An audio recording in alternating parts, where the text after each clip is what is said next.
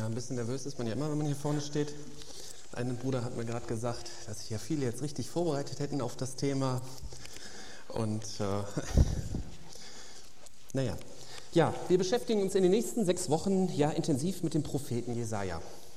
Ähm, mir ist gestern und vorgestern aufgefallen, dass wir noch gar keine Bibellesepläne so richtig ausgedruckt haben, um die an jedes Gemeindemitglied zu verteilen. Ähm, ich denke, das machen wir dann später am Dienstag oder vielleicht haben die Hauskreisleiter schon was weitergegeben. Aber dieses praktische Problem werden wir auch noch lösen. Wir wollen intensiv den Propheten Jesaja lesen. Ein sehr ambitioniertes Projekt, aber ich denke auch sehr interessant. Und das heute soll die Einführung in den Propheten Jesaja sein. Und ich möchte zuerst mit euch mal so ein bisschen die Person des Jesajas betrachten. Über seinen Hintergrund ist nur wenig bekannt. Er war halt Judäer und er weissagte in Juda. Sein Vater hieß Amoz mit Z hinten und über den ist eigentlich nichts bekannt. Er wird in der Bibel nur immer im Zusammenhang mit Jesaja erwähnt, nämlich Jesaja, Sohn des Amoz. Jesaja hatte eine Frau, die auch Prophetin war, das steht in Jesaja 8, Vers 4, und er hatte mindestens zwei Söhne. Und das war es im Prinzip schon an bekannten persönlichen Daten des Jesajas.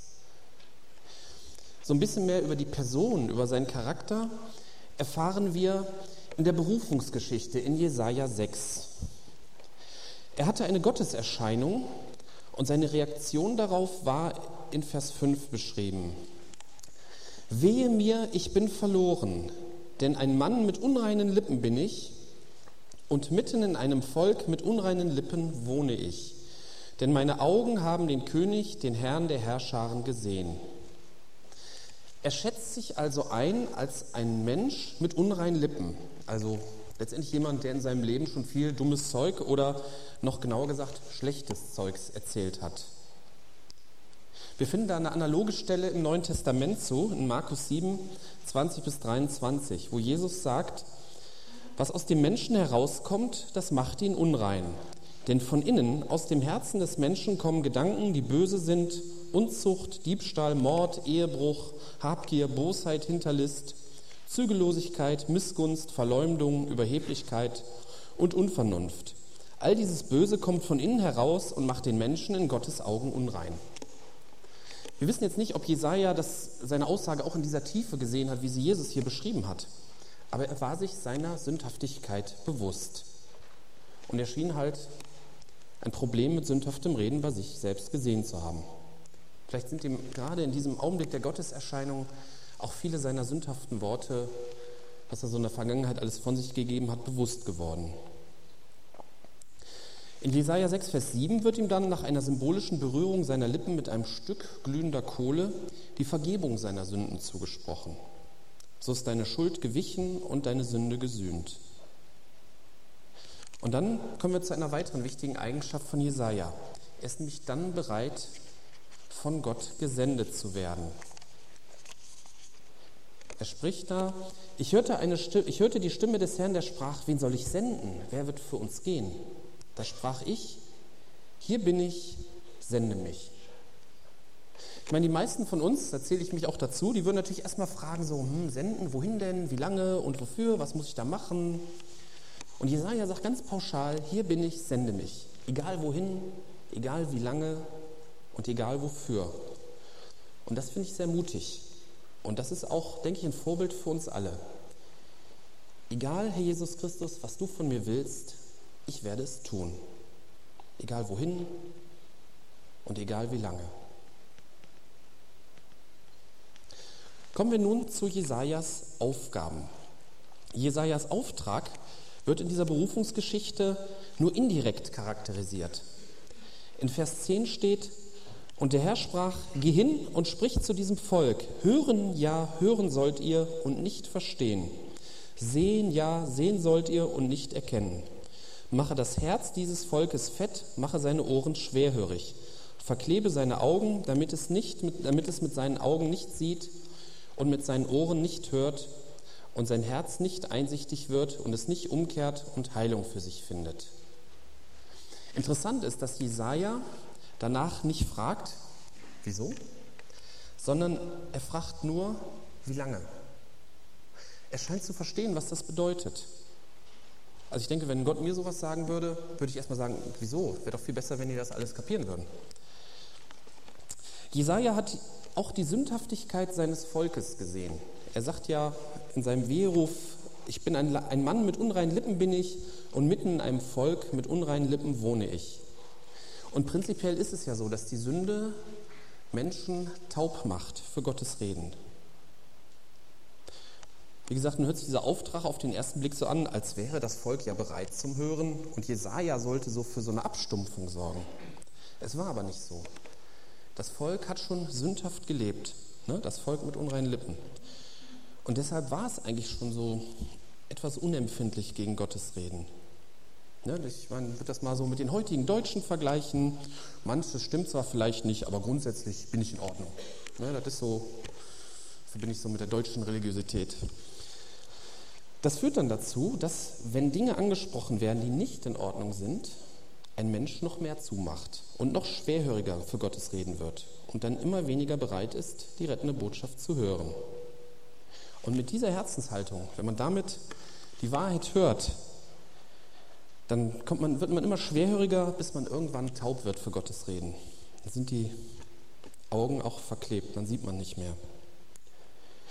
Und das taucht in dieser Berufungsgeschichte nachher auch auf. Diese Taubheit gegenüber Gottes Reden führt letztendlich zur Verwüstung des Landes. Das ist in Vers 11 bis 3 in Kapitel 6 beschrieben. Zusammengefasst hat also Jesaja den Job, dass er seinen Landsleuten unter anderem Dinge sagen muss, die sie nicht hören wollen. Und dieses nicht hören wollen führt in die Katastrophe für seine Landsleute. Ob Jesaja das gern gemacht hat, diese unangenehmen Dinge zu verkündigen? Wie ich mich mit Jesaja beschäftigt habe und auch mit dieser ähm, Berufungsgeschichte, da fiel mir ein Erlebnis ein, das hatte ich vor über 15 Jahren. Ich war damals, ähm, habe damals mit der GJW Jugendreferentin eine GJW-Freizeit in Kroatien geleitet. Das war eigentlich ganz okay, aber wir hatten dort den Fall, dass sich drei Paare bildeten. Und zwar das Mädchen in diesem Paar war jeweils so 18 bis 20 und der Junge war 16. Die haben dann viel miteinander rumgeknutscht. Die eine hatte sogar gesagt, sie hätte zu Hause noch einen Freund. Und es war auch klar, das waren nur so Knutschfreundschaften für die Freizeit.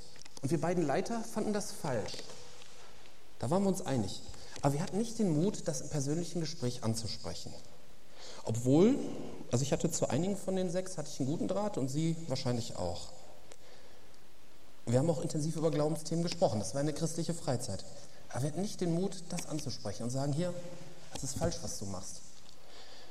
Wie ich dann wieder zu Hause war und im Rückblick das gesehen habe, habe ich mir so den Vorsatz gefasst, so, das machst du nicht normal, ne? lieber einmal zu viel aus dem Fenster hängen, als zu viel geschwiegen zu haben.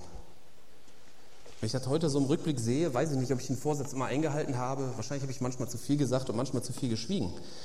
Aber mir ist gewusst, bewusst geworden bei, diesem, bei den Erinnerungen an dieses Erlebnis, wie unangenehm das ist, Menschen unangenehme Wahrheit zu sagen. Jemandem zu sagen, das ist falsch, wie du handelst. Die alten Propheten hat es in einer Hinsicht ein bisschen leichter. Die haben ja das, was sie sagen sollten, direkt von Gott eingegeben gekriegt. Die hatten also nicht so eine hohe Irrtumsquote wie wir, sag ich mal. Aber die bekamen andererseits auch richtig Druck, wenn sie es nicht gesagt haben. Ne? Denken wir an Jona. Der hat sich wahrscheinlich eh nicht gedacht, so, hm, dann Ninive, nee, möchte ich eigentlich nicht. Der wurde dann quasi mit dem Wahl dahingespuckt zu seiner Aufgabe. Ich meine, wir stellen uns Propheten vielleicht manchmal so vor wie so eine Karikatur von Johannes der Täufer, ne, der da im Kartoffelsack steht und Ottern gezücht ruft und dann einen Riesenspaß dabei hat. Aber ich glaube, die Propheten, das waren ganz normale Menschen wie wir. Und die haben darunter gelitten, unter so einer Aufgabe. So wie wir da auch drunter leiden. Ganz besonders, wenn dann die Leute, denen wir sowas sagen müssen, unsere Freunde sind. Und ich meine, uns selber macht es ja auch keinen Spaß, unangenehme Sachen über unser Verhalten zu hören. Ist ja klar. Und genauso macht es keinen Spaß, anderen sowas zu sagen. Aber Jesaja dürfte nicht nur unangenehme Sachen verkündigen. Und jetzt kommen wir mal zu Jesajas Botschaft. Was musste Jesaja denn alles verkündigen? Jesaja war ein Prophet und ein Prophet hatte die Aufgabe, Gottes Reden den Menschen zu verkündigen. Wir verbinden mit dem Wort Prophetie so meistens die Zukunftsprophetie, ne, so hier à la Nostradamus oder so. Aber es gibt auch eine Gegenwartsprophetie, wo Gott etwas zu der aktuellen Situation sagt. Und Gegenwartsprophetie gibt es bei Jesaja fast nur mit negativem Inhalt. Ne? Das war halt der unangenehme Teil seines Jobs. Gott sagt durch ihn, was mit Israel nicht stimmt. Ich habe einfach mal eins der zahllosen Beispiele rausgesucht. Zum Beispiel Jesaja 10, 1 bis 2. Wehe denen, die Unordnungen des Unheils anordnen und den Schreibern, die Mühsal schreiben, um die Geringen von ihrem Rechtsanspruch zu verdrängen und den Elenden meines Volkes ihr Recht zu rauben, damit die Witwen ihr Plündergut werden und sie die Weisen plündert. Und was wollt ihr tun an dem Tag der Heimsuchung und beim Sturm, der von weit her kommt? Zu wem wollt ihr fliehen um Hilfe und wo euren Reichtum lassen? Beugt man sich nicht unter Gefangenen, so muss man unter Erschlagene fallen. Bei all dem wendet sich sein Zorn nicht ab, noch ist seine Hand ausgestreckt. Hier ist es die Personengruppe der politisch Verantwortlichen, ne, die Rechtsprechung machen, die Gesetze festlegen, die kritisiert werden. Manchmal sind es andere Personengruppen, manchmal ist es auch pauschal das ganze Volk. Und es ist interessant, dass auf fast allen, alle negative Gegenwartsprophetie, die Jesaja dem Volk verkündigt, folgt fast immer eine negative Zukunftsprophetie, also eine Gerichtsbotschaft. Ne? Weil ihr das macht, deswegen wird. Man kann daraus auf alle Fälle lernen, dass Gott die Sünde sehr ernst nimmt. Und für uns heute ist es natürlich interessant, wenn wir in den Hauskreisen darüber nachdenken, über solche Texte, festzustellen, ähm, gibt es Gemeinsamkeiten in unserer Situation uns heute, in unserer Gemeinde, in unserem persönlichen Leben. Finden wir Parallelen? Müssen wir Sachen vor Gott bereinigen? Wir lesen Jesaja ja nicht, um nur festzustellen, wie schlecht Israel damals war, sondern wir wollen ja von Gott durch sein Wort verändert werden. Ein paar Worte noch zur Gegenwartsprophetie. Auch heutzutage muss ganz allgemein Gegenwartsprophetie Bestandteil von Predigten, Andachten und so weiter sein, sonst wird es eine abstrakte Vorlesung. Das ist heute natürlich nicht immer so wie damals mit dem Propheten, der da Worte genau eingegeben hat, die er weitergeben wird. Das also das geht mehr so, ähm, der Heilige Geist weht, wo er will. Also oft weiß man ja auch gar nicht von dem, was man sagt, was die Leute trifft. Aber Gott wirkt und Gott trifft die Leute. Aber man kann nur von Gott getroffen werden, wenn man auch getroffen werden will. Und das ist wieder genau dieselbe Frage, die Israel damals hatte für uns heute. Israel wollte nicht von Jesajas Botschaft getroffen werden. Wollen wir denn getroffen werden, sodass wir betroffen sind? So, und dann kommen wir zu der Zukunftsprophetie. Wir finden in Jesaja sehr viele Zukunftsprophetien, positive wie negative, ne, die vorhin angesprochenen Gerichtsbotschaften. Bevor ich da näher darauf eingehe, möchte ich mal einen kurzen Exkurs in die aktuelle theologische Wissenschaft vornehmen. Wir machen ja diesen theologischen Grundkurs, auch der Herr Kollege Schmitz ist auch dabei. Und ähm, wir haben da so ein Buch gekriegt, äh, so eine Kopie von einem Buch äh, über Altes Testament. Und da habe ich und habe auch ein bisschen recherchiert und ich habe da was Interessantes gefunden. Nahezu alle nicht konservativen Theologen sind der Meinung, dass Jesaja nur einen Großteil der Kapitel 1 bis 39 verfasst hat. 40 bis 45 wurde von einem anderen Autor verfasst und 56 bis 66 von einem dritten Autor oder mehreren Autoren. Diese unbekannten Autoren werden dann Deutero, Jesaja und Trito Jesaja genannt. In dem Theologiebuch steht dann auch drin, dass sich Kapitel 40 bis 55 deutlich von 1 bis 39 unterscheidet. Die Begründungen sind aber unglaublich dünn. Das geht dann mehr so Beweis durch Behauptung. Ähm, ich habe so den ganz bösen Verdacht, dass man Gott konkrete Zukunftsprophetien nicht zutraut. Zum Beispiel in Kapitel 45 wird der Name des persischen Königs Kyros erwähnt. Der lebte etwas über 100 Jahre nach Jesaja. Die Argumentation ist dann, der konnte Kyros ja gar nicht gekannt haben, also hat Jesaja das gar nicht geschrieben, da war das ein anderer. Aber es gibt ähm, halt nicht nur diese scheinbaren Unterschiede, es gibt auch Gemeinsamkeiten. Und ich möchte noch ein paar Argumente für eine Einheit des Jesaja-Buchs anführen. Es gibt einen jüdischen Autor, der heißt, achso, ich darf mich nicht so aufstützen, das sieht komisch aus, hat man mir gesagt. Es gibt einen jüdischen Autor, der heißt Flavius Josephus, der hat 37 bis 100 nach Christus gelebt. Und der war der Meinung, dass Kyros diese Prophezeiung von Jesaja gelesen hat über ihn und davon auch beeinflusst wurde.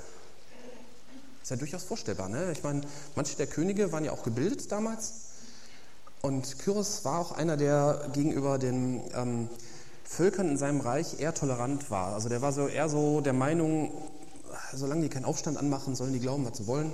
Der hat ja nachher auch ermöglicht, dass sie ähm, dass die vertriebenen Juden zurück nach Jerusalem konnten. Das passierte dann ja unter Nehemiah und Esra. Das, das fand ich schon eine sehr interessante Meinung. Dann äh, weiterhin, auch andere historische Autoren haben öfter ihren Stil gewechselt. Ne? Selbst, es das heißt ja nicht, dass alle genau gleich schreiben würden. Mich würde mal interessieren, ob man, wenn man mit den Maßstäben, mit denen man versucht, Stilunterschiede zwischen den scheinbaren Jesaja-Teilen zu finden, wenn man das beispielsweise mal auf Goethe oder Shakespeare oder so anwenden würde. Ob man dann auch irgendwann dahin kommen würde, hm, der kann ja gar nicht alles geschrieben haben.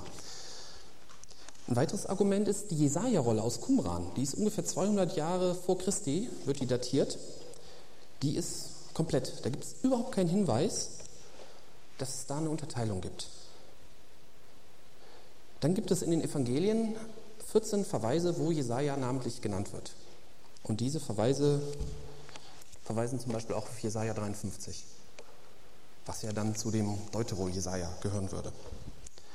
Also für mich persönlich folgt daraus, dass es äh, mit der Unterteilung, dass das Unsinn ist. Und ich denke, im theologischen Grundkurs werden wir da noch viel Spaß haben im Bereich Altes Testament, ne Bernd?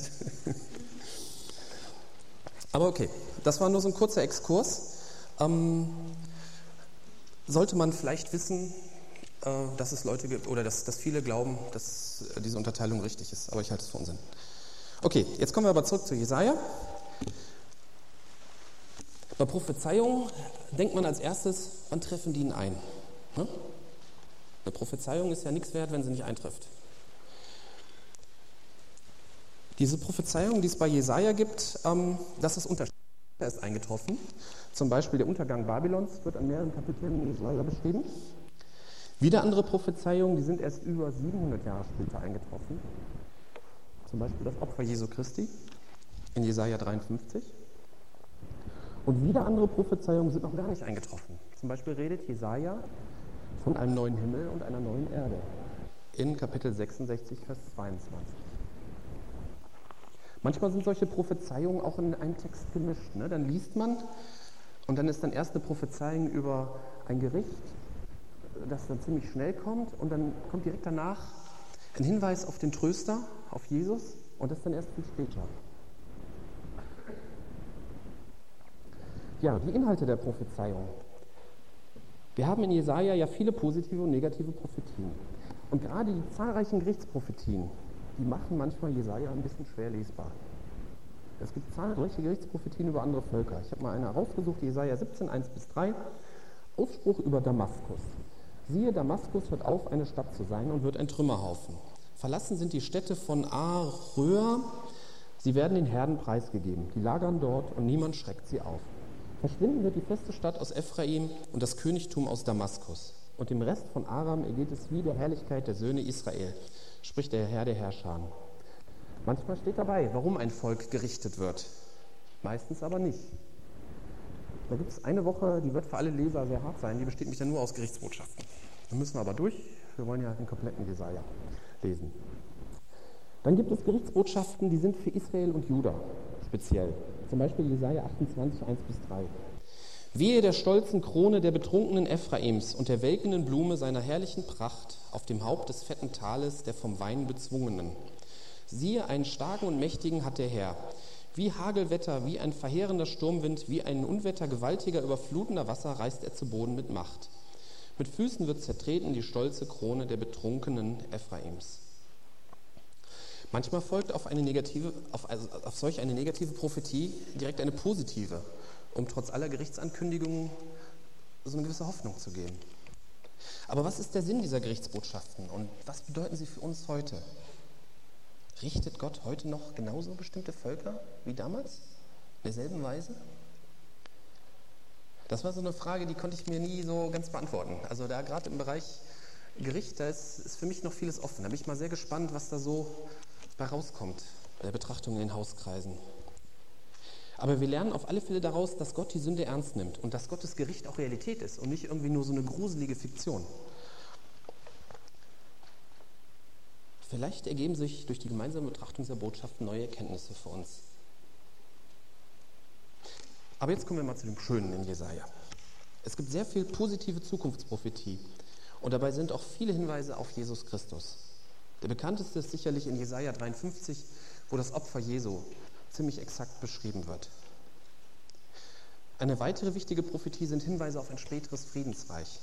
Das war wohl für Israeliten wichtig, die immer Krieg erlebt haben. Und es wird in einigen Abschnitten schon ziemlich deutlich gemacht, dass der äußere Friede nicht ausreicht. Ich lese mal aus Jesaja 32, 15 bis 18 vor. Bis der Geist aus der Höhe über uns ausgegossen wird und die Wüste zum Fruchtgarten wird und der Fruchtgarten dem Wald gleichgeachtet wird. In der Wüste wird das Recht sich niederlassen und die Gerechtigkeit im Fruchtgarten wohnen. Und das Werk der Gerechtigkeit wird Friede sein und der Ertrag der Gerechtigkeit Ruhe und Sicherheit für ewig. Dann wird mein Volk wohnen an einer Wohnstätte des Friedens und in sicheren Wohnungen und an sorgenfreien Ruheplätzen. Hier wird schon deutlich, ne, dass die Veränderung durch Gottes Geist kommen muss. Die Veränderung des Landes, der äußere Frieden kann nur durch die Veränderung des Menschen durch Gott kommen. Und hier geben sich auch viele Fragen für uns heute. Sind bestimmte dieser Zukunftsprophetien, dieser positiven Zukunftsprophetien in unserer Gemeinde und unserem persönlichen Leben schon eingetroffen? Haben wir Frieden? Was fehlt? Und dann ist auch interessant der Vergleich der, des vorhergesagten Jesus im Jesaja mit dem beschriebenen Jesus aus den Evangelien interessant. Es handelt sich um dieselbe Person. Aber vielleicht finden wir Unterschiede und vielleicht erscheint uns manches unterschiedlich. Und es ist interessant, darüber nachzudenken. Vielleicht lernen wir neue Facetten von Jesus kennen.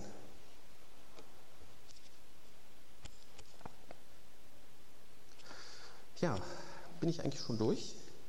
Ich hoffe, dass diese Einleitung euch Lust gemacht hat zum Lesen von Jesaja. Es scheint vielleicht hier und da etwas schwierig zu sein, macht aber nichts, schaffen wir schon. Aber es wird sich lohnen. Wenn hier noch irgendeiner ist, der noch nicht in einem Hauskreis ist, der gerne mitmachen möchte, der kann sich an, ne, Roland ist gar nicht da, ist noch im Urlaub, ne? Äh, an Frank wenden. Und wir werden dann auch für den einen Hauskreis finden. Es hängen auch hinten an der Tür hängen Hauskreise und äh, also die, die Liste der Hauskreise.